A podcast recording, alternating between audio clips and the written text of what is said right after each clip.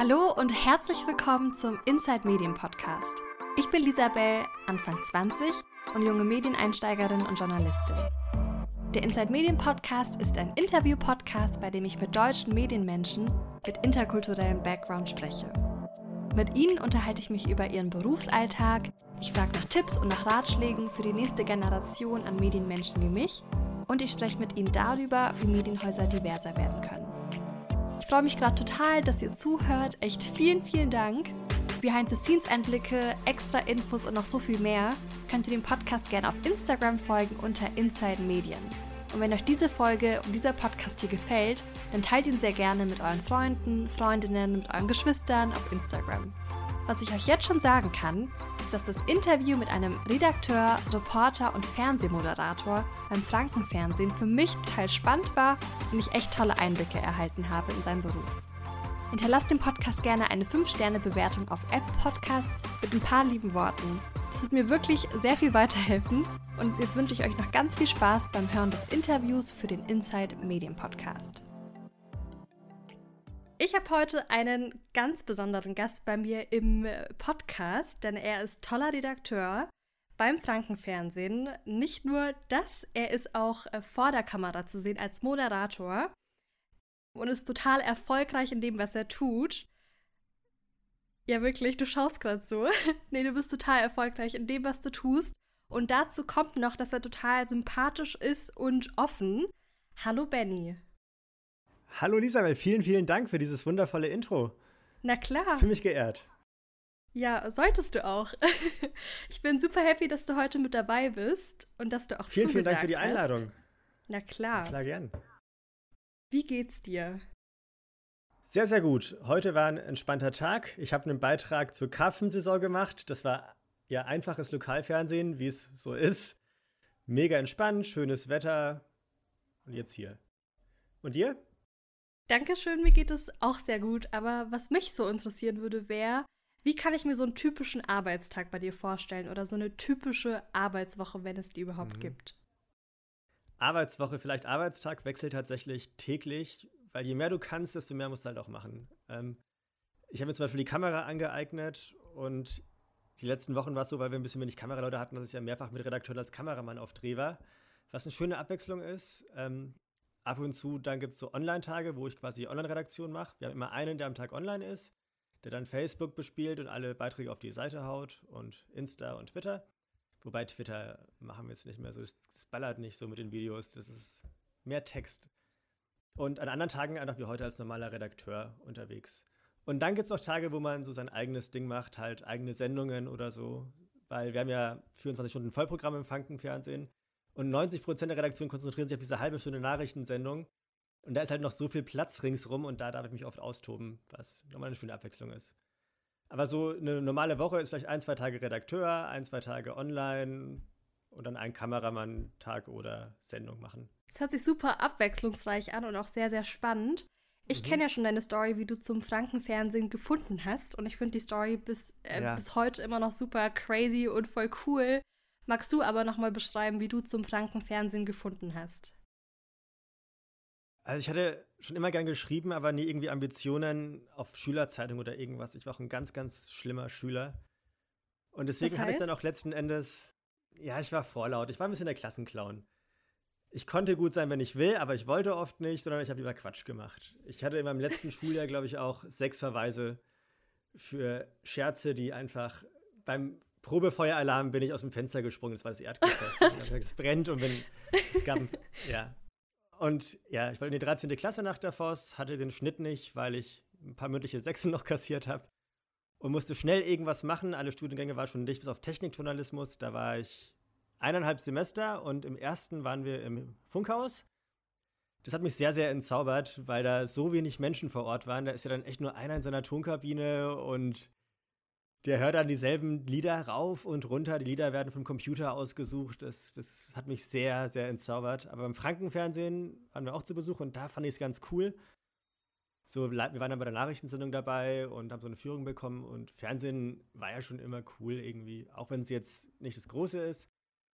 Und ich dachte damals halt noch, da wird auch jeder dick bezahlt beim Fernsehen. Also, dass der, der Praktikant die Klimaanlage an- und ausmacht, dann ein fettes Gehalt hat, dass der Teleprompter, ich wusste ja nicht, dass alles Praktikanten sind. Und ja, aber Techniktourismus war irgendwie nix ab dem Moment, wo Mathe und Elektrotechnik und so, so richtig kamen. Da war ich dann irgendwann nur noch in den Schreibfächern. Das ist dann so langsam ins Nichts gefadet. Hab dann ein paar Monate nichts gemacht und dann Informatik angefangen, weil meine Eltern dachten, du kannst doch das mit Computern, mach das doch. Habe ich angefangen und war fürchterlich. Ich habe Freunde wieder getroffen, die ich so aus der Kindheit kannte. So den Michael, mit dem ich immer Nintendo gespielt habe. Und dann habe ich gefragt, hey Michael, schön dich zu sehen. Hast du eine Freundin? Und dann hat er gesagt, nee, leere Menge. Und da wusstest du halt, auf was die ganze Sache hinausläuft. Das war, ich war nach Stunden von völlig überfordert, weil, also Programmieren, da haben Leute aus Langeweile noch nebenher so Space Invaders-Klone programmiert, während ich noch nie irgendwas programmiert habe und der Lehrer wollte so ein Mittelding finden und es ging einfach nicht. Ja, in Mathe nur Seiten vollgeschrieben mit Buchstaben und dann war ich ein bisschen frustriert und dann war November, ich hatte Geburtstag, ich habe mir eine Flasche Glühwein alleine reingepfiffen und eine Bewerbung an den Sender geschickt, weil ich mir dachte, ich will auch so einer sein, der die Klimaanlage an- und ausmacht oder was weiß ich, das sieht ja spaßig aus. Hab die dann noch einem Kumpel in Facebook so geschickt zum Korrekturlesen, weil es auch nicht mehr der nüchternste war. Ich kann mich auch nicht mehr erinnern, dass ich zum Briefkasten bin, ehrlich gesagt, aber vier Tage später haben die angerufen. Dann bin ich da zum Probetag hin, zum Studium wollte ich eh nicht mehr. Probetag war cool, ich war auf Dreh mit dabei und so und war überrascht, wie viel du eigentlich selbst machst. Also du machst ja da als Redakteur, du hast keinen Cutter oder so, sondern du gehst selber raus, machst deine O-Töne, sagst dem Kameramann, was er machen soll, schneidest selber, textest vertonst im Idealfall dann noch.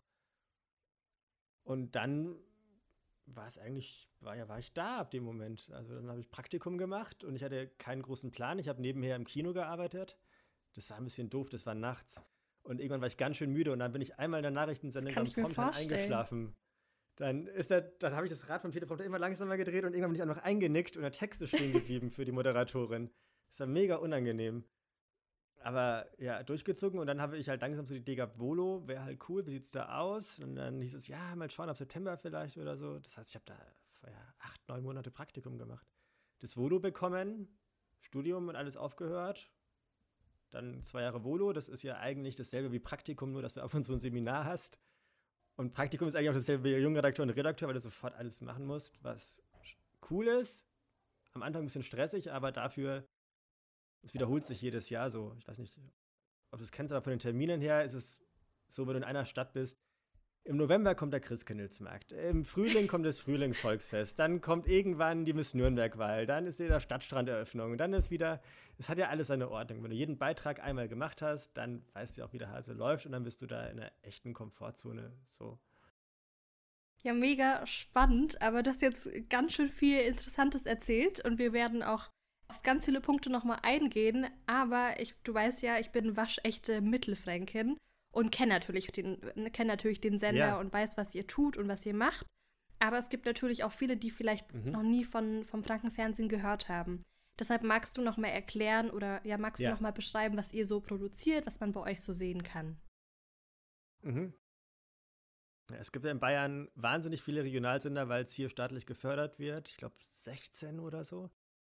Und jeder hat so sein eigenes Gebiet. Und im Mittelfranken gibt es quasi Frankenfernsehen. Nürnberg führt Erlangen, Ansbach, so die Ecke. Und ja, da arbeiten vielleicht so insgesamt 30 Leute.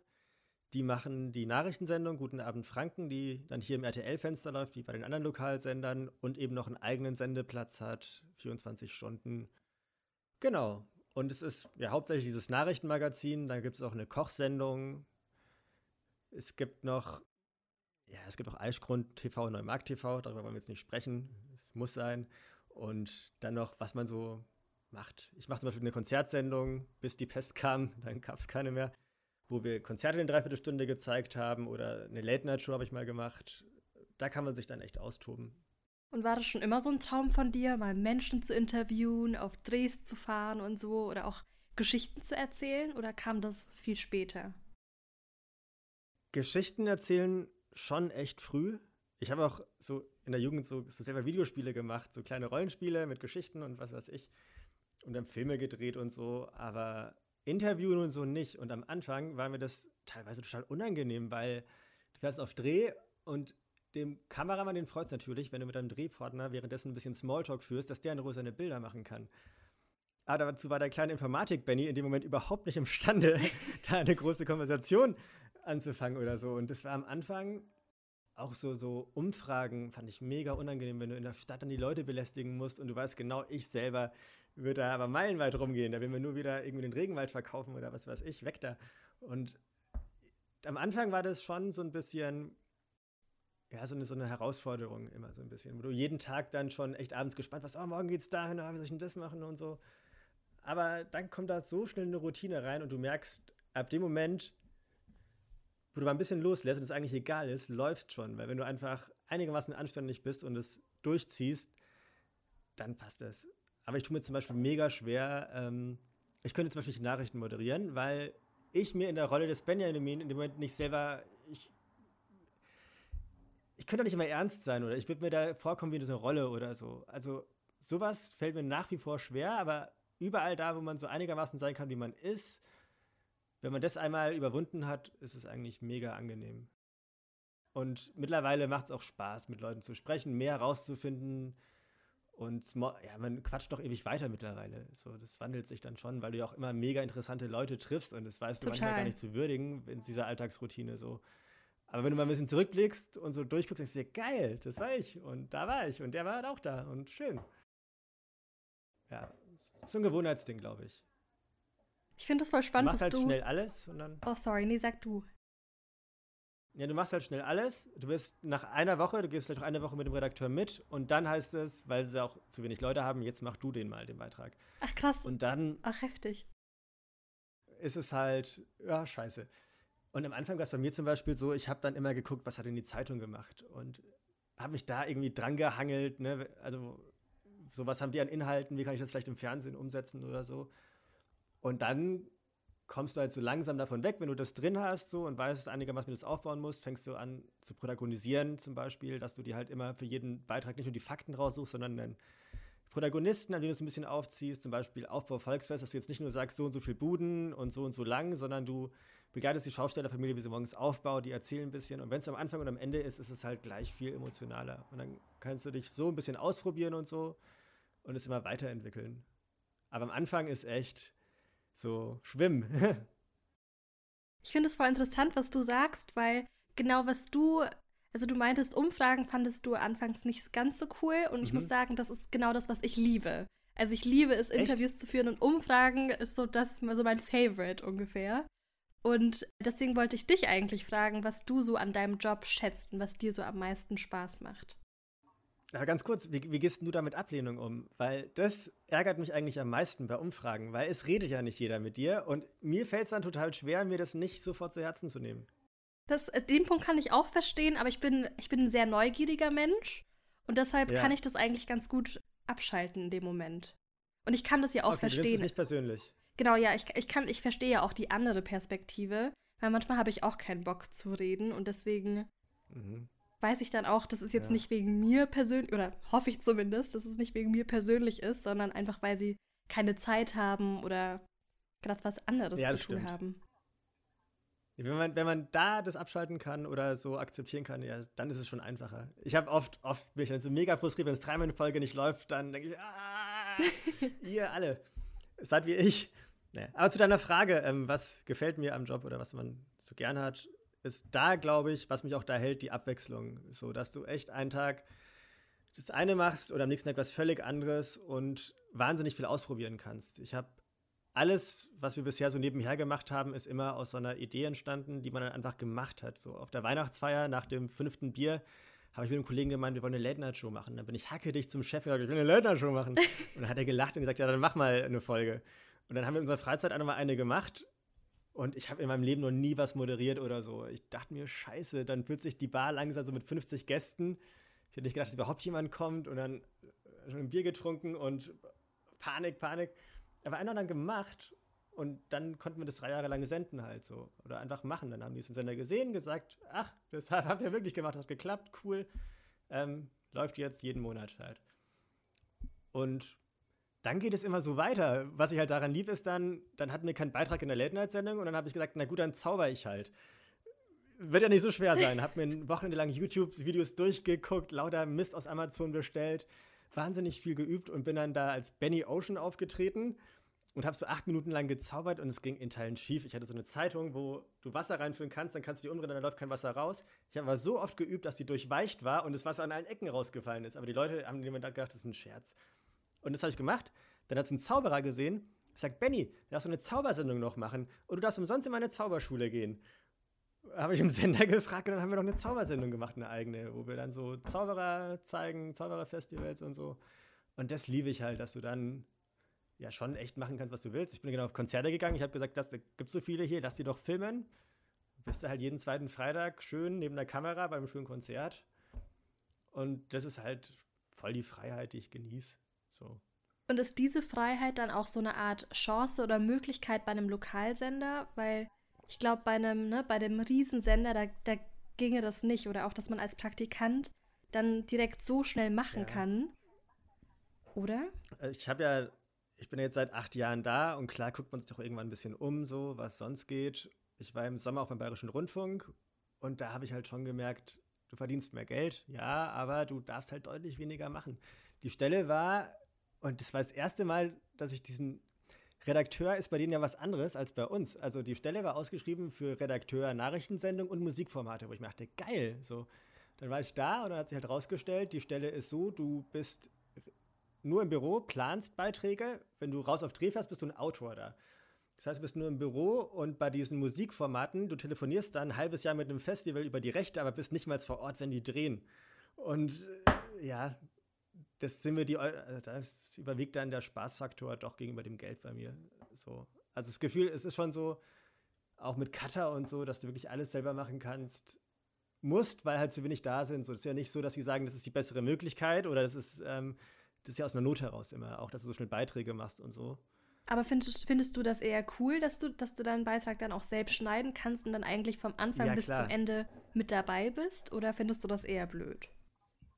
Absolut gut, weil du, du musst ja dafür eh gerade stehen, was am Ende rauskommt oder im Idealfall mit deiner Haltung dahinter stehen und kannst dich damit identifizieren. Und natürlich kannst du das, je mehr du damit dann auch zu tun hast mit dem Endprodukt ich, wie bei uns ist es so, du musst, du schreibst einen Text nach dem Dreh, den musst du abnehmen lassen, dann schneidest du, das musst du abnehmen lassen und ganz am Ende guckt noch mal einmal einer über alle Elemente, ob irgendwelche groben Fehler drin sind oder so. Aber da pusht dir jetzt keiner groß rum, wenn du deine Arbeit gut machst. Und klar, wenn ich jetzt auf Dreh bin, heute so, du hast vielleicht eine Musik im Kopf, so, denkst dir, ah, mit den Bildern und so, wenn du das dann selber machen kannst, ist auch cool. Auch wenn du selber drehen kannst, so. Ich habe mir sauschnell die Kamera angeeignet, weil ich glaube, dass es mega wichtig ist, dass wenn du mit dem Kameramann auf Dreh bist, dass du dem, auch, ja. dass du selber weißt, was geht und was nicht geht halt, ne? Und dem sagen kannst, mach mal so und so, weil du weißt, es geht. Und ja, so. Was wollte ich sagen? Ich habe jetzt den Faden verloren.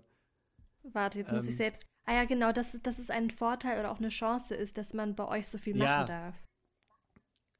Ja, du lernst halt dadurch mehr und kannst dann woanders, wenn du woanders anfängst, bist du ja gleich viel breiter aufgestellt und kannst dann gucken, in welche Richtung du gehen willst. So, ob du mehr Schnitt, mehr Filmen, mehr Redakteurplanung oder so machen willst.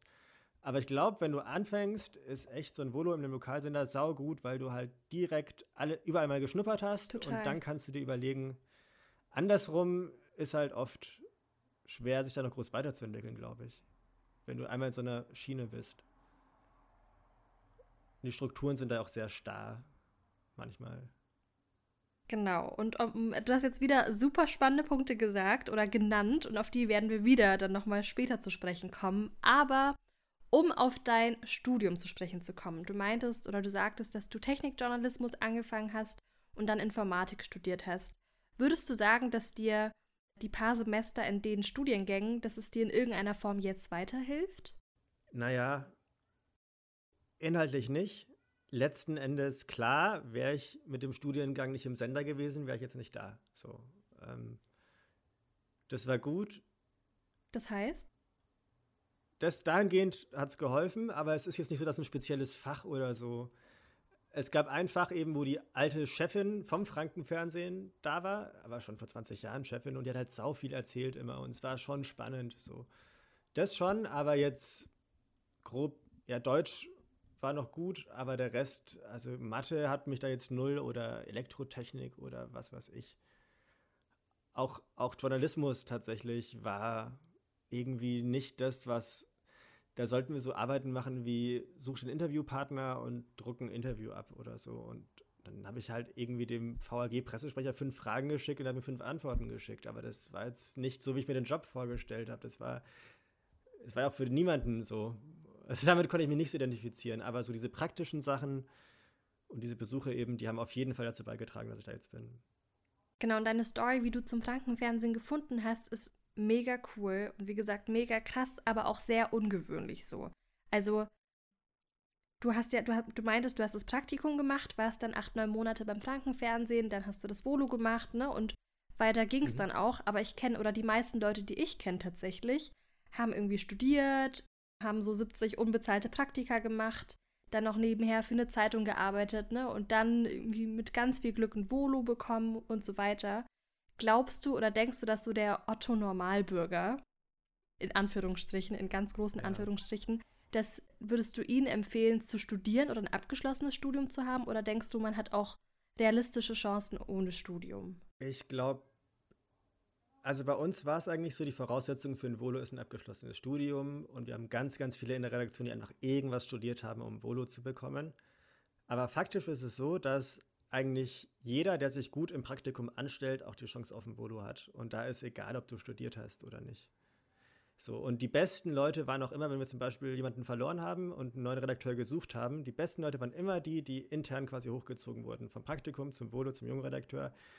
Alle ausgelernten Redakteure, die waren nie so schnell oder so fit wie die Leute, die du halt intern irgendwie angelernt hast. Und ich glaube, das ist das Wichtige dass du halt schnell checkst, worum es geht, wenn du ins Wasser geworfen wirst und wenn du dann schwimmen kannst, dann ist egal, ob du studiert hast. Und würdest du auch sagen, dass man als Quereinsteiger oder dass man als Quereinsteigerin realistische Chancen hat, auch in den Journalismus zu kommen? Also sagen wir mal jetzt eine Anfang 20-Jährige, die eine Ausbildung macht zur Erzieherin ja. oder ein Mitte 20-Jähriger, der gerade Informatik oder weiß nicht Medizin oder so studiert. Glaubst du, dass so welche Leute auch Chancen haben, noch in den Journalismus zu kommen? Oder glaubst du, es gibt auch sowas wie zu spät oder es, es funktioniert mhm. nicht? Also ich glaube vom Alter her gar nicht. Bei uns sind auch immer wieder Leute dazugekommen, die Mitte 40 waren, Anfang 50. Aber vom Geld her, glaube ich, ist es ein großes Problem, weil du ja immer unbezahlte Praktikas machen musst. Volo ist jetzt auch nicht cool bezahlt oder junge Redakteur. Ähm, das dann ab einem gewissen Punkt in seinem Leben sich leisten zu können oder so leben zu können, ist, glaube ich, schwer. Also, ich glaube, das Geld ist der springende Punkt. Und wie kann ich mir so ein, du hast, du hast schon so ein paar Punkte genannt, die du während des Praktikums machen durftest, was sich alles super spannend anhört, aber magst du einfach noch mehr erzählen von deinem Praktikum oder von deinen Praktikumszeiten, was man so bei euch machen darf? Ja, es geht am Anfang, ich glaube, das allererste, was ich gemacht habe, war am zweiten Tag, als ich noch mit jemandem mit bin, musste ich als Protagonist für den Barbara-Tag im Garten meiner Großeltern eine äh, Äste abschneiden. Ach, das was? war mein großer Start im Frankenfernsehen. 15 Sekunden offen hat's. Und dann ging es los ab der zweiten Woche. Erste Umfrage zum Thema Winterdepression. Ja, der Franke an sich weiß wie der gelaunt ist. Das war nicht schwer, da Antworten zu kriegen. Ähm, der hat am ersten Tag dann eine Umfrage geschnitten. Das ist ja relativ entspannt. Und erster Beitrag am zweiten Tag war dann gleich, mach einen 230er über wie füttert man Vögel im Winter. Im Dezember hatte ich angefangen. Und da ist natürlich aufgeflogen, dass ich keine Ahnung habe, wie ein Beitrag aussieht. Also ich glaube, ich habe drei O-Töne aneinander geschnitten und irgendwie ein Bild war dazwischen. Ähm, Anmod, hä, was? Ähm, keine Ahnung von nix.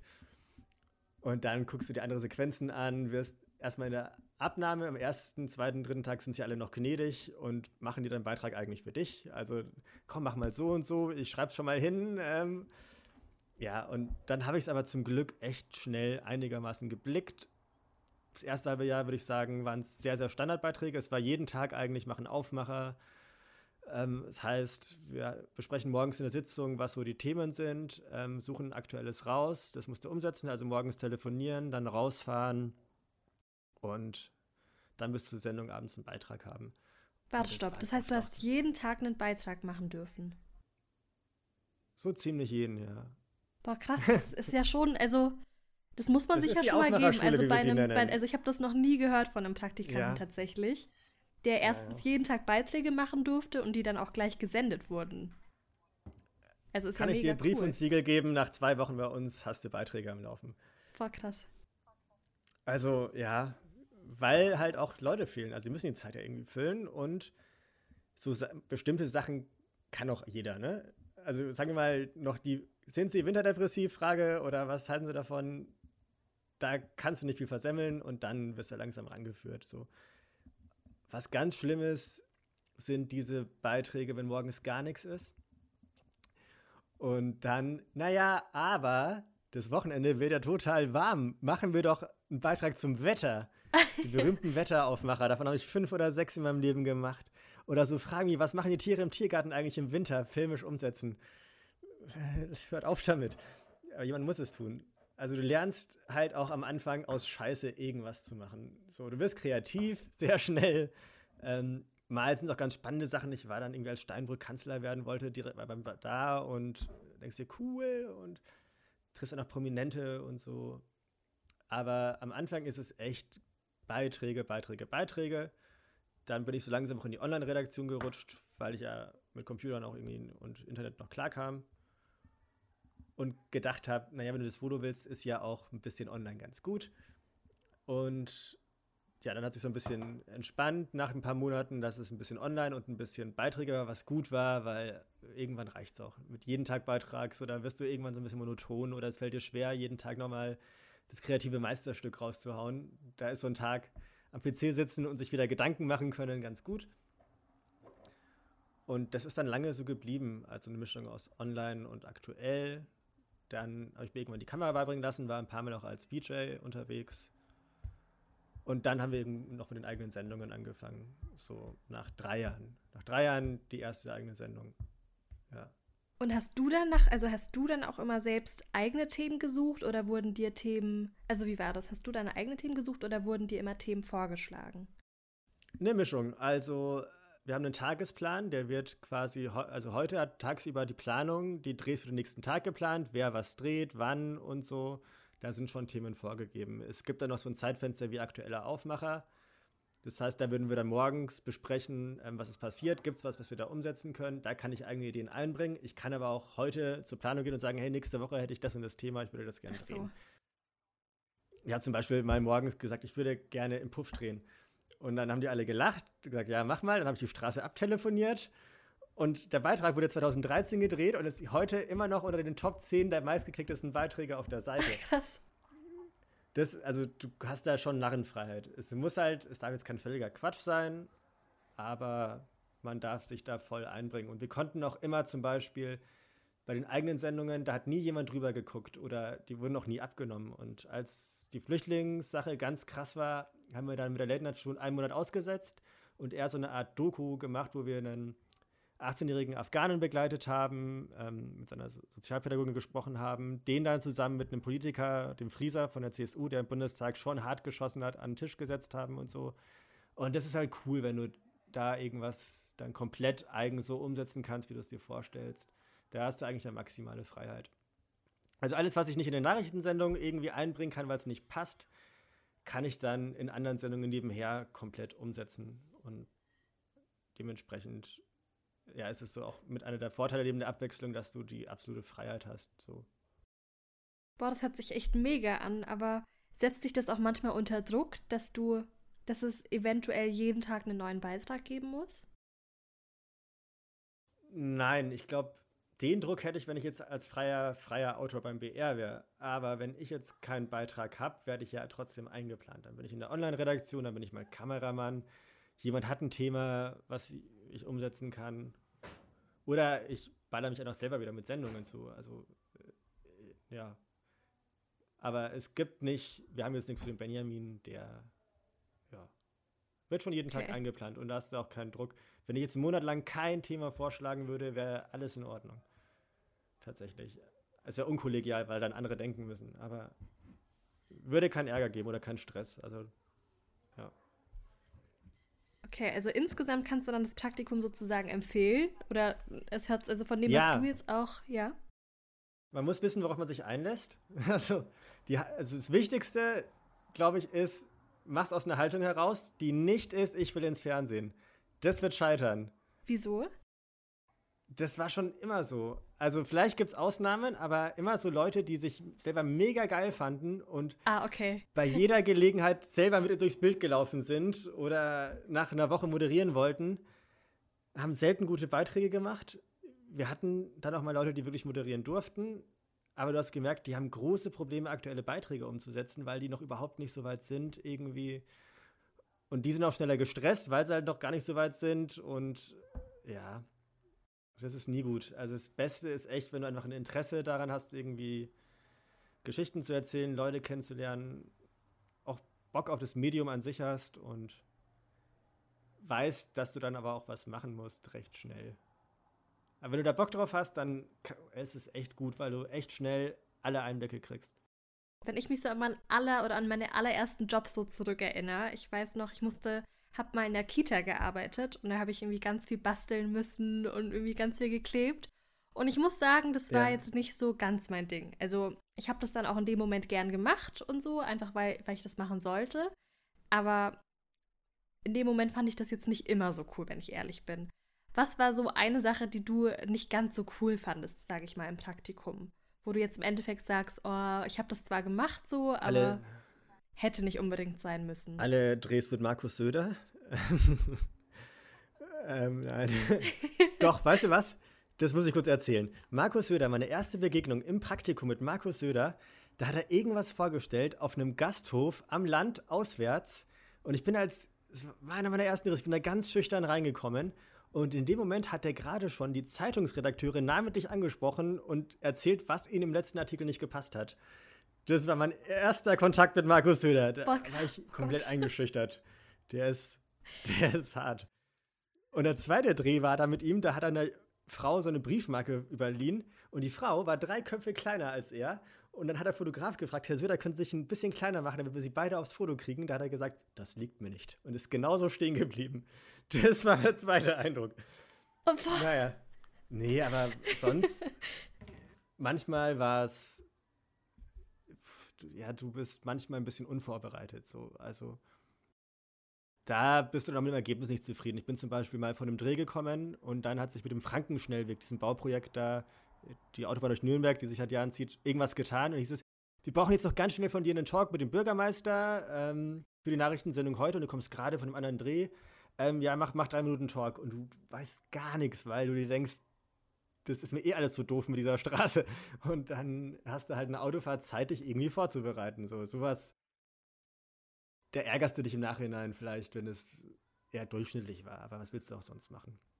Nee, es, also richtig beklagen über irgendwas würde ich mich nie. Wäre cool, wenn es bezahlt ist, natürlich. Aber sonst war es echt in Ordnung. Also alle haben sich auch echt Zeit genommen, mir was beizubringen was mittlerweile manchmal so ein bisschen untergeht. Aber wenn du am Anfang in der Abnahme verrissen wirst, zeigt es eigentlich, dass der Redakteur noch Bock hat, dir was beizubringen. So. Und so, das kommt äh, Stimmt. Das ist ein super wichtiger Punkt, an, ne? den du auch Es gibt schon Leute, ja. die wollen dir nur eins reindrücken oder mal zeigen, irgendwie, wer, aber bei mir war es zum Beispiel so, bei manchen, ich hatte irgendwann Angst, einen Beitrag ohne Protagonisten zur Abnahme zu geben, wenn es einen gegeben hätte. Und es ist ja auch gut. Weil warum sollst du es irgendwie schlechter machen, als es ist so? Das hilft enorm. So eine Feedback-Kultur. Aber es war nie irgendwas, wo ich total unzufrieden war, dass es passiert ist während des Praktikums. Ja, cool. Mhm. Und wenn ich mich an meine so ersten journalistischen Praktika dann auch wieder zurückerinnere, ich weiß noch am Anfang bei meinen ersten ja. so Themensitzungen und Redaktionskonferenzen war ich immer super zurückhaltend, einfach weil alle immer so kompetent sind mhm. und auch erscheinen und aber auch sind. Und auch irgendwie, weiß nicht, also ich wusste auch gar nicht, wie das so richtig abläuft und habe mich da irgendwie nie so richtig getraut, was zu sagen. Hast du da ähnliche Erfahrungen gemacht oder warst du von Anfang an super selbstbewusst und selbstsicher? Ich war komplett introvertiert und jegliches Selbstbewusstsein war gespielter, also sehr drüber. Nein, ich, ich war da total schüchtern. Ich habe schnell Dinge gemerkt. Ich habe zum Beispiel immer Süßigkeiten an den einzelnen Tischen verteilt ohne Scheiß, haben mir immer Sympathiepunkte auf einfachste Art und Weise gebracht. Aber in der Redaktionssitzung, das war so strukturiert, dass es eigentlich sehr, sehr einfach war, weil es gab am Anfang immer nur einen, der hat morgen Überblick gemacht. Der musste sich quasi vorbereiten und erzählt, was passiert ist. Wenn es ich war, hatte ich einen Grund zu reden. also weißt du, was ich meine? Ich musste mich jetzt nicht zu Wort melden oder irgendwie Aufmerksamkeit, sondern das war jetzt meine Aufgabe und das ist nicht schwer ähm, gemacht. Oder jemand anders macht da muss ich ja auch nichts sagen.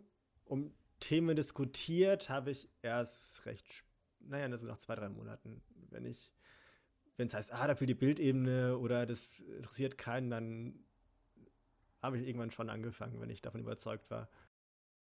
Aber Und wie kam, das zu diesem, wie kam es zu diesem Switch? Naja, du merkst, dass sich Dinge wiederholen. so bestimmte Sachen oder so zum Beispiel, was war letztens? Black Lives Matters Demo in, in Nürnberg, 4000 Leute auf der Wörder Wiese und wir waren da nicht. So, es war schon mal blöd. Und dann hat aber News 5 so eine Nachrichtenagentur, die für alle Sender da dreht, gedreht. Und dann hieß es, die haben was, die haben eine Umfrage, die haben Bilder und alles. Dann hieß es, ja, dann können wir am Anfang eine Offenbarts machen. Ich so, was? In, dem, bei der Sendung laufen 2 Minuten 30 über den Stuhl, auf den Avocado gemalt ist, auf dem Promis unterschreiben. Das wird doch jetzt keine Offenbarts. So. Dann wird's, und dann musste halt anfangen. Ne, ne, weil, ja klar, die Sendung war ja schon irgendwie vorgeplant, wäre jetzt bequem, einfach nur irgendwas Kleines da reinzuklatschen, nicht alles umzuplanen, aber ab da ist eine hohe Fluktuation oft im Lokalfernsehen und du wirst schnell einer der Älteren. Und ab dem Moment musst du dann auch anfangen zu sagen, nein, das machen wir jetzt anders. Und darfst du aber auch und es klappt auch. Aber manche Sachen kannst du mit dir selber nicht vereinbaren, manche Dummheiten. Also, wenn noch einer sagt, was machen die Tiere im Tiergarten eigentlich, wenn es regnet, dann wird es aber auch mal, kurz wieder bei ein Donnerwetter. Kann ja nicht. Kannst, ja, kannst du zwei, drei Jahre anhören, aber du kannst es auch immer ändern. Und ich bin niemand, der dann Bock hat, irgendwie sich auszukotzen, wie doof alles ist, weil da kannst du, es sind sehr flache Hierarchien und da kannst du echt immer was sagen und dann passt es auch. Aber sag mal, wieso war denn niemand auf der Demo? Also es war doch eigentlich, also es waren ja eigentlich schon sehr viele Leute da. Ja, ich glaube, sie hatten es tatsächlich nicht so auf dem Schirm, weil es keine Einladung gab, was aber trotzdem blöd ist.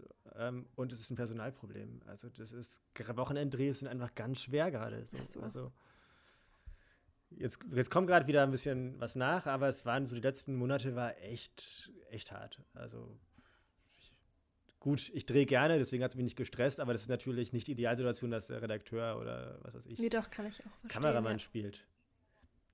Aber hätte man trotzdem machen sollen. Aber war dann letzten Endes, das Ergebnis hat gepasst so. Dementsprechend war es dann noch okay. Aber zum Beispiel war es für mich dann nicht genug und wir haben dann angefangen, während der Corona-Krise, als keine Konzerte mehr gingen, das heißt Kunst im Kontext, dass wir in leerstehenden Locations wie dem Hirsch oder Stereo oder so einfach so Kunst- und Kulturschaffende treffen, Leute von der Stadt oder so. Und als alles so anfing, dachte ich mir auch, ja, scheißegal, wir haben jetzt schon zehn Folgen weinende Künstler gehabt.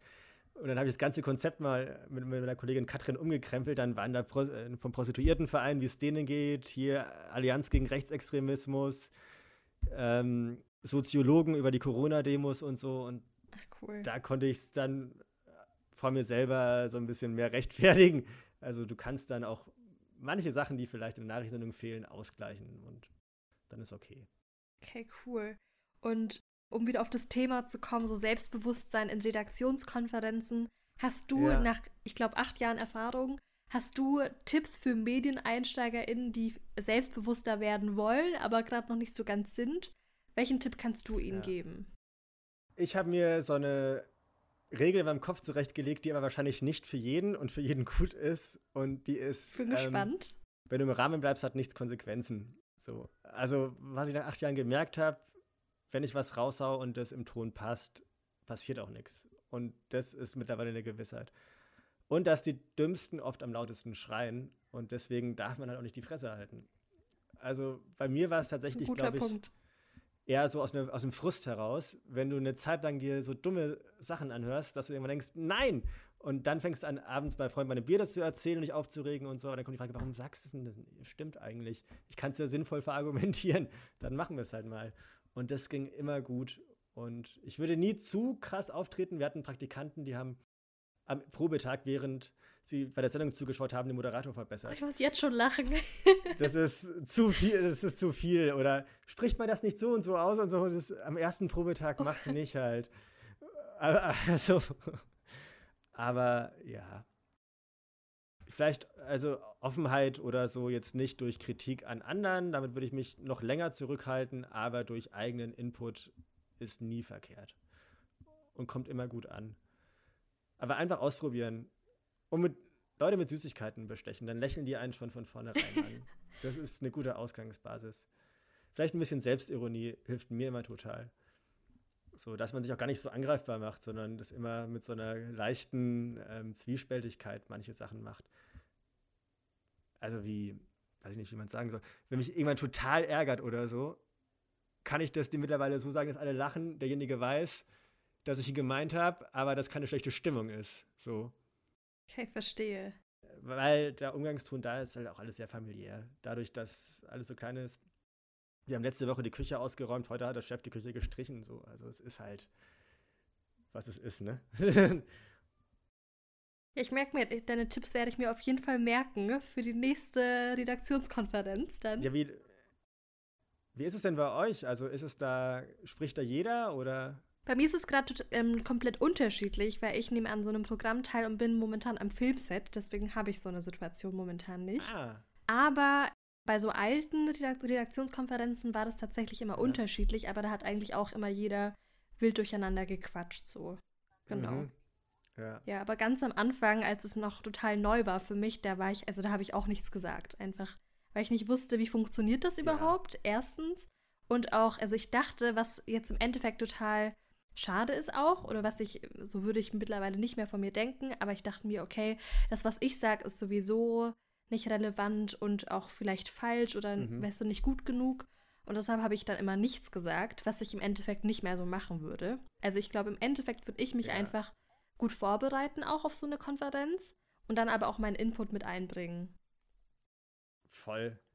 So, die, du musst ja auch gar nicht mal denken, dass, dass du gerade gut genug bist oder so, sondern du musst ja einfach nur von der Sache, die du vorträgst, überzeugt Total, sein. So, ja. Was ja manchmal sogar viel einfacher ist, als mich sel sich selbst gerade, sich selber total cool finden gerade oder so. Aber wenn du von irgendeiner Sache überzeugt bist und so eine Haltung hast, dann ist es ja auch von schlagartig leichter zu argumentieren oder wenn da was dagegen kommt. Voll. Ja. Einfach machen. Einfach Immer machen. Einfach ich glaube, das eigentlich. ist so, ja. Das unterscheidet erfolgreiche von unerfolgreichen Leuten. Einfach machen. So. Total. Unerfolgreiche Leute planen viel und erfolgreiche Leute machen einfach. Und dann, es geht schon immer. Wobei es natürlich, bei mir zum Beispiel ist die Fallhöhe halt echt niedrig. Ne? Also wenn, wenn ich jetzt eine total schlechte Sendung habe, kann ich mir noch einreden, das hat ja keiner gesehen. Und es spricht mich keiner auf der Straße an. Ich meine, wenn du jetzt, ne, je höher du bist, klar, ist es nochmal anders. Und wurdest du mal auf der Straße angesprochen? Also erkennen dich auch mal Leute? Immer wieder mal. Aber ja. Wie ist das so? so ich, damit komme ich auch nicht so klar tatsächlich. Ich entschuldige mich oft dann. Also wenn die sagen, ich habe deine Sendung gesehen, ist der erste Reflex Entschuldigung. Hey, wieso ähm, denn? Alles. Darauf kannst du doch auch ja. irgendwo stolz sein. Oder ist doch eigentlich mega cool. Ja, aber ich bin mit vielem unzufrieden. So. Also nicht unzufrieden, aber es, von, von 30 Folgen gibt es vielleicht dann zwei, wo du sagst, ach, da war aber alles gut. So. Und, aber das lernst du mit der Zeit auch. Am Anfang zum Beispiel, als wir diese Sendung angefangen haben, haben der Moderator und ich uns nachts um drei beide geschrieben, habe ich mit einem Kollegen gemacht, alle hassen uns. So, nein. so, weil wir, ne? Die, ja. Aber es war im Grunde alles in Ordnung und da wird man so ein bisschen abgehärteter mit der Zeit. Aber gegenüber Leuten, die so auf der Straße ansprechen, du weißt immer nicht, was haben die jetzt gesehen? So, und ist das jetzt gut gewesen oder schlecht oder so, aber es ist immer total lieb und nett. Also es war noch keiner. Was gerade halt kommt, ist mit Corona, dass viele jetzt sagen, ey, warum sagst du nicht, dass es das nicht gibt? Kennst so. du einen, der das hat? Ja, ich aber nicht. Okay, ähm, wir müssen jetzt weiter.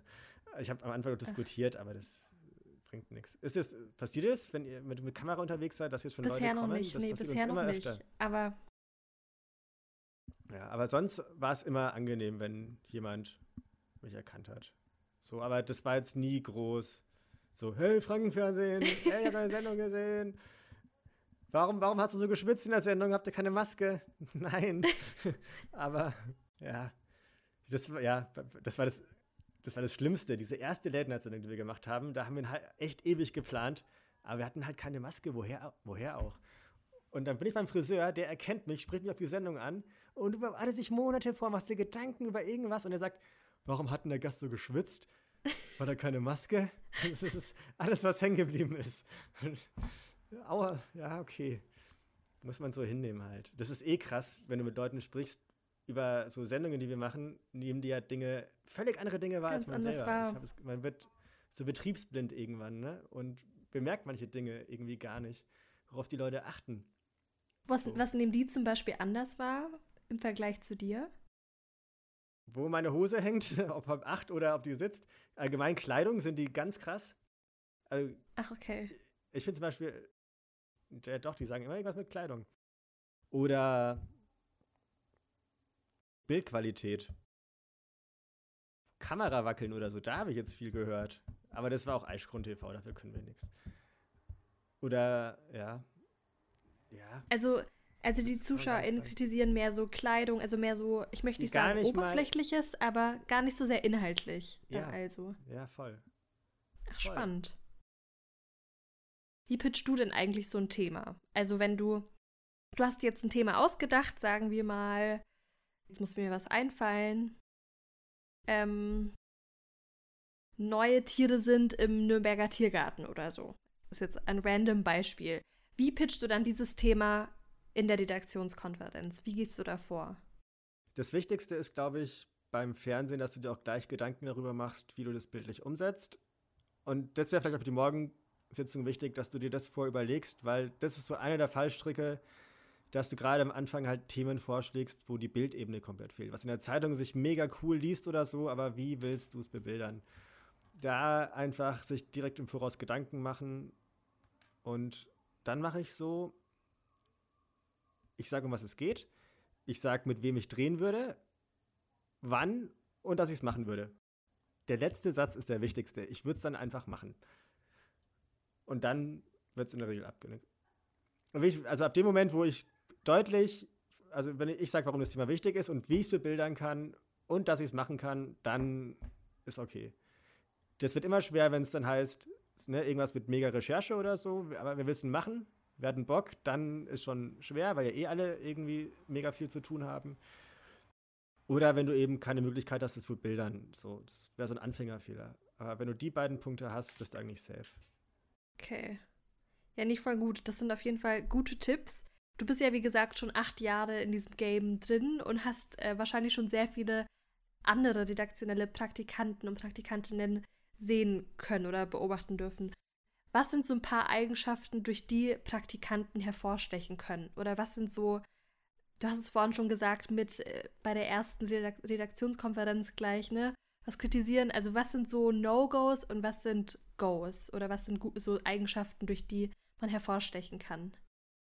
Ja, au- zuallererst glaube ich, ein Interesse. So, zeig immer Interesse. Du kannst am Anfang nicht zu viel fragen.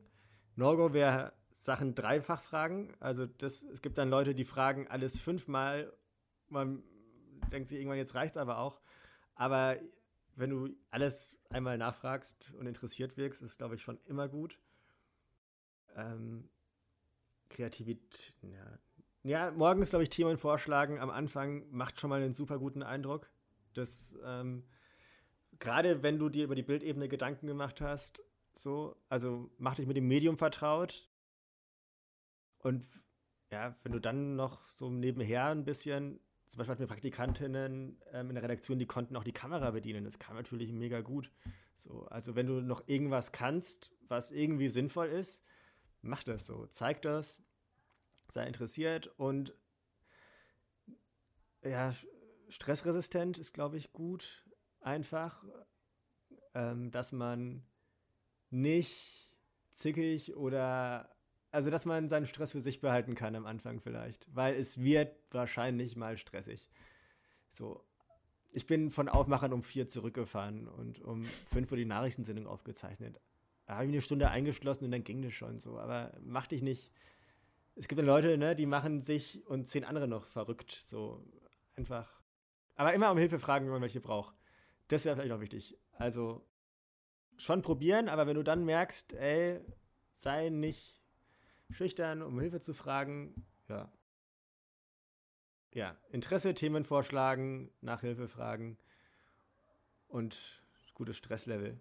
No-Go ist vorlaut sein, auf eine negative Art. Ähm, Leute kritisieren, denken, dass man bestimmte Sachen besser machen kann, bevor man sich damit auseinandergesetzt hat. Also jegliche berechtigte Kritik an festen Strukturen ist ja gut, wenn jemand einen Blick von außen hat und einer mal Dinge hinterfragt, aber so großkotzig.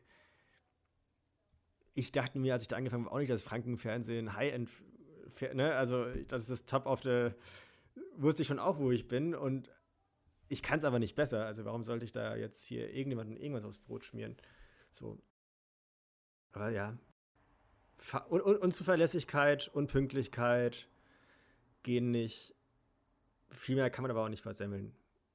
Ja, danke für deine Tipps. Waren mega gut und ich glaube, die werden auch ganz schön vielen Leuten helfen. Die Tipps, deswegen äh, vielen Dank dafür.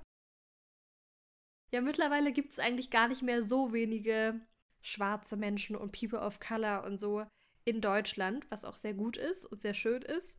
Aber deutsche Medienhäuser oder in deutschen Medienhäusern sieht es doch sehr mager aus. Vor allem im Lokaljournalismus. Also ich, ich kenne mich im Lokaljournalismus gar nicht so sehr aus und weiß auch irgendwie jetzt bis auf beim Plankenfernsehen, was da so geht.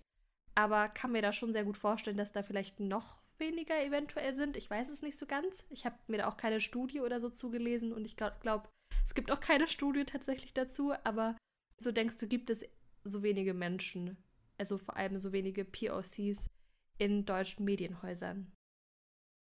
Also,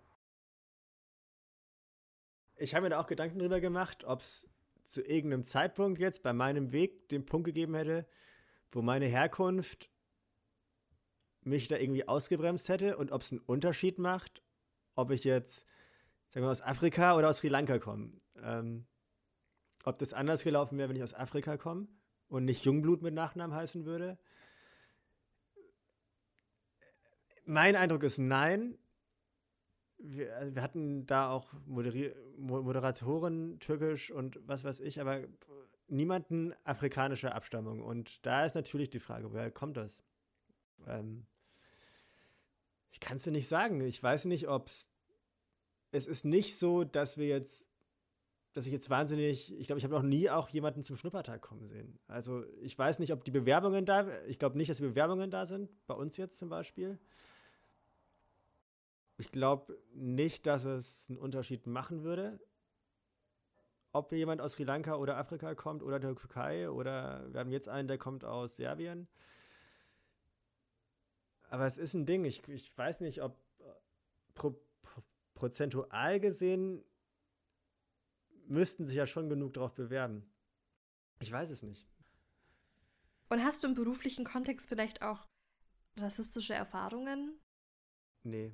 Gesammelt oder ist dir da schon mal was vorgefallen, dass du als Reporter vielleicht Im unterwegs warst und dann ist irgendwas passiert oder? Nee, tatsächlich. Nee, vielleicht habe ich das auch ausgeblendet, weil ich mir tatsächlich wenig Gedanken mache. Ich habe auch wenig Erfahrung. Das Einzige, was man immer mal wieder erlebt, ist so positiver Rassismus, dieses, ach, du sprichst aber gut Deutsch. Ja, ja, warum sollte ich nicht? Ich bin hier geboren, ne? Aber, oder ich im Bus, ich lasse eine ältere Dame irgendwie vor und so, wo kommen Sie denn her? Bist du jetzt überrascht, dass ich dich nicht vergewaltige? Was, was ist, ne? Was, Nervt dich das in dem Moment? Ich kann es meistens. Oder hast du dich damit abgefunden? Ich kann es meistens einordnen. Gerade wenn es von älteren Leuten kommt, was meistens der Fall ist, oder am Land, die halt einfach. Weißt du, dann denke ich mir, der kennt halt wenig farbige Menschen. Und es ist doch jetzt schön, wenn er einen kennengelernt und einen guten Eindruck hat. Vielleicht ist es in seinem Kopf dann schon alles ein bisschen besser. Das. Gerade wenn es. Aber reicht dir das? Reicht dir das? Also reicht dir das wirklich, Benny? Ähm, es kommt darauf an. Kommt darauf an, von wem. Also in meinem Umfeld ist das alles sehr korrekt und anständig und passt. Wenn es jetzt jemand Fremdes ist ähm, und der mir persönlich egal ist, aber mir doof gegenübertritt, das kommt ganz, ganz selten vor, dann bin ich auch gemein zu dem. Aber wenn ich merke, sagen wir mal, ich, ich habe Praktikum im Altenheim gemacht und da hat eine mal Neger gesagt und ähm, die war dement, dann diskutiere ich. N-Wort, ich sage jetzt einfach mal N-Wort, ja. weil Nein, sorry. bestimmt auch Leute ja. hören, die, genau, ja. Aber das war, ne, die war dement, die wusste nicht und dann war das für mich der Moment, das diskutiere ich nicht aus. Wenn jetzt jemand unbeholfen rassistisch ist, am Land oder irgendwo und so einen Spruch drückt, aber ich merke, das kommt darauf an, das würde ich nie nur am Satz festmachen, ähm, sondern wie der Kontext ist und wie er mir gegenübertritt. Wenn ich merke, er respektiert mich, ist vielleicht überrascht von meinem Aussehen gegenüber zum Rest. Es ist schade, dass er vorher vielleicht nicht äh, mit Leuten gesprochen hat, aber dann komme ich damit klar, wenn es bei ihm vielleicht dazu führt, dass ich denke, oder die alte Frau, oh, der ist ja vielleicht ganz nett, weil die werde ich nicht mehr umholen. Aber wenn, wenn so eine, ne, dann ist es irgendwie positiver Rassismus, aber wenn es bei der auslöst, hey, vielleicht sind die ja auch teilweise ganz nett, mehr kriege ich in der Situation nicht hin und dann muss mir das reichen. Ich werde die nicht umholen. Ich finde den Punkt voll interessant, weil früher habe ich tatsächlich sehr ähnlich ja. zu dir gedacht und dachte mir auch, irgendwo reicht mir das aus. Aber jetzt bin ich irgendwo an den Punkt gekommen, ich muss jetzt nicht mit jedem mhm. an jeder, ne, an jeder Bushaltestelle diskutieren oder so. Das ist auch irgendwie nicht meine Art. Aber ich glaube schon, dass man das. Also ich weiß nicht, aber wir wohnen, also wir leben in Deutschland und es ist einfach nun ja. mal nicht mehr so wie früher. Und ich glaube, es ist auch unsere Aufgabe als BPOCs da einfach auch laut zu sein und mit Respekt und mit Höflichkeit auch Dinge zu erklären. Und wenn es nicht wir tun, wer Absolut. dann, weißt du? Also ich glaube, man muss jetzt nicht die ganze Zeit überall diskutieren und so, aber ich glaube schon, dass wenn jemand, also ich glaube, es ist eine Offenheit von beiden Seiten total wichtig, aber ich glaube, es ist auch unsere Aufgabe, Menschen vielleicht zu lernen und zu sagen, das ist nicht okay und ich fühle, ich finde das nicht cool. So, es ist oder? auf jeden Fall wichtig, in dem Moment dafür einzustehen, ja. Ähm, jetzt bei dem Beispiel mit der Frau im Bus würde ich trotzdem nicht dazu übergehen, zu sagen, warum sagen Sie das jetzt? Haben Sie das Gefühl, ich müsste mich anders verhalten, weil ich farbig bin und dann dieses Fass aufmachen, würde ich persönlich nicht, weil ich glaube, dass das dazu führt, dass sie sich wieder verschließt. Und ich finde immer so eine gewisse Offenheit im Dialog wichtig, aber grundsätzlich bei Leuten, die, mit denen man diskutieren kann, die berechenbar sind, die wissen, was sie machen, natürlich aus, also einstehen und dann auch also verbal ruhig mal draufhauen, wenn es zu ausfällig ist. Ähm, aber bei Leuten, wo du in der Situation gerade nicht mehr erreichen kannst, ich will da, ich bin sehr harmoniebedürftig und ich will da mit so einer gewissen, mir wäre es am Ende recht, wenn sich alle mögen und da läuft gerade ultra viel falsch. Und ich glaube, es gibt Ecken, an denen kann man drehen und es gibt Ecken, gerade wenn jemand wenig Kontakt mit Farbigen hat und so, da einfach offen drüber sprechen und so, aber so richtig ausdiskutieren würde ich Sachen tendenziell eher in der Stadt, ten, ähm, was ich wie ich sagen soll. Ich würde jetzt nicht den Bauer am Land mit dem bei einem Dreh am Rande eine Grundsatzdiskussion führen. Wenn ich merke, das ist jemand in der Verantwortung, ob es ein Chef ist oder irgendwas und da rutscht irgendwas raus während einem Dreh, dann würde ich da anders mit umgehen. Weißt du, was ich meine? Von der, wie viel Energie, ja. Doch, also ich, wie gesagt, ich verstehe, ich, deinen Gedanken verstehe ich total. Und wie gesagt, lange habe ich auch sehr, total, also genauso wie du gedacht.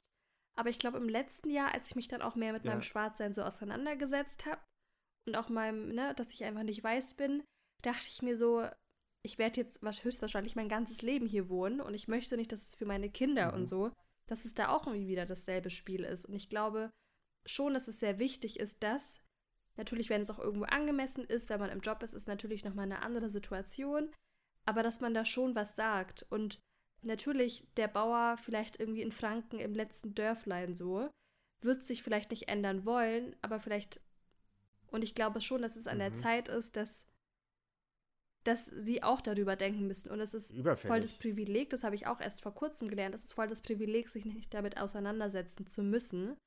Aber ich glaube schon, dass wir jetzt, das jetzt, wie gesagt, 2020 ist und dass sich auch so welche Menschen, die davor vielleicht nie Menschen gesehen haben, die irgendwie anders aussehen, dass sie sich auch damit auseinandersetzen müssen. Und ich glaube, das hat auch, weißt du? Jetzt habe ich noch eine abschließende Frage an dich. Und zwar, welchen Tipp kannst du jungen Medienmenschen wie mich auch geben, die BPOC sind, also die einen interkulturellen Background haben. Welchen abschließenden Tipp hast du für uns?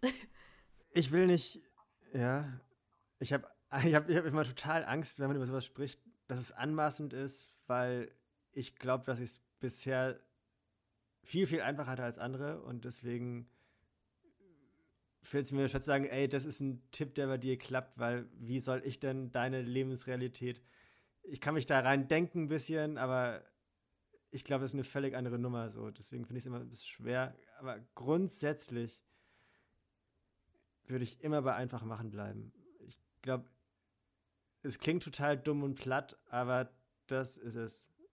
Einfach, tu es einfach. Lass dich nicht von irgendwelchen Bewerbungen abschrecken oder irgendwas, tu es einfach. Und wenn dann im Bewerbungsgespräch oder irgendwas Dummes kommt, dann wissen wir schon mal, wo ein Problem liegt. So. Aber erstmal einfach bewerben und einfach machen.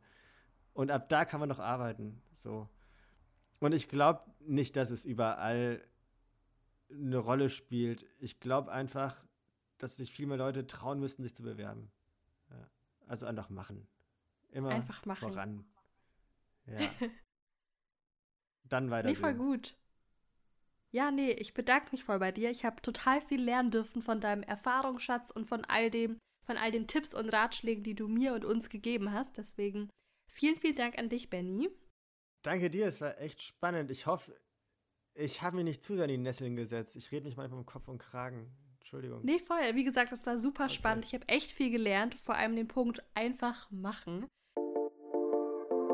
So Leute, das war das für mich total lehrreiche Interview mit Benny für den Inside Medien Podcast. Dankeschön, dass ihr bis zum Ende dran geblieben seid. Ich habe echt tolle Einblicke erhalten in seinen Job. Ich hoffe, ihr auch. Wenn euch diese Folge hier gefallen hat, dann macht jetzt noch schnell einen Screenshot und teilt den Podcast gerne auf Instagram und Co. Und gebt dem Podcast auch gerne eine 5-Sterne-Bewertung auf Apple Podcast. Dankeschön. Ich wünsche euch noch eine ganz tolle Woche und bis zur nächsten Folge.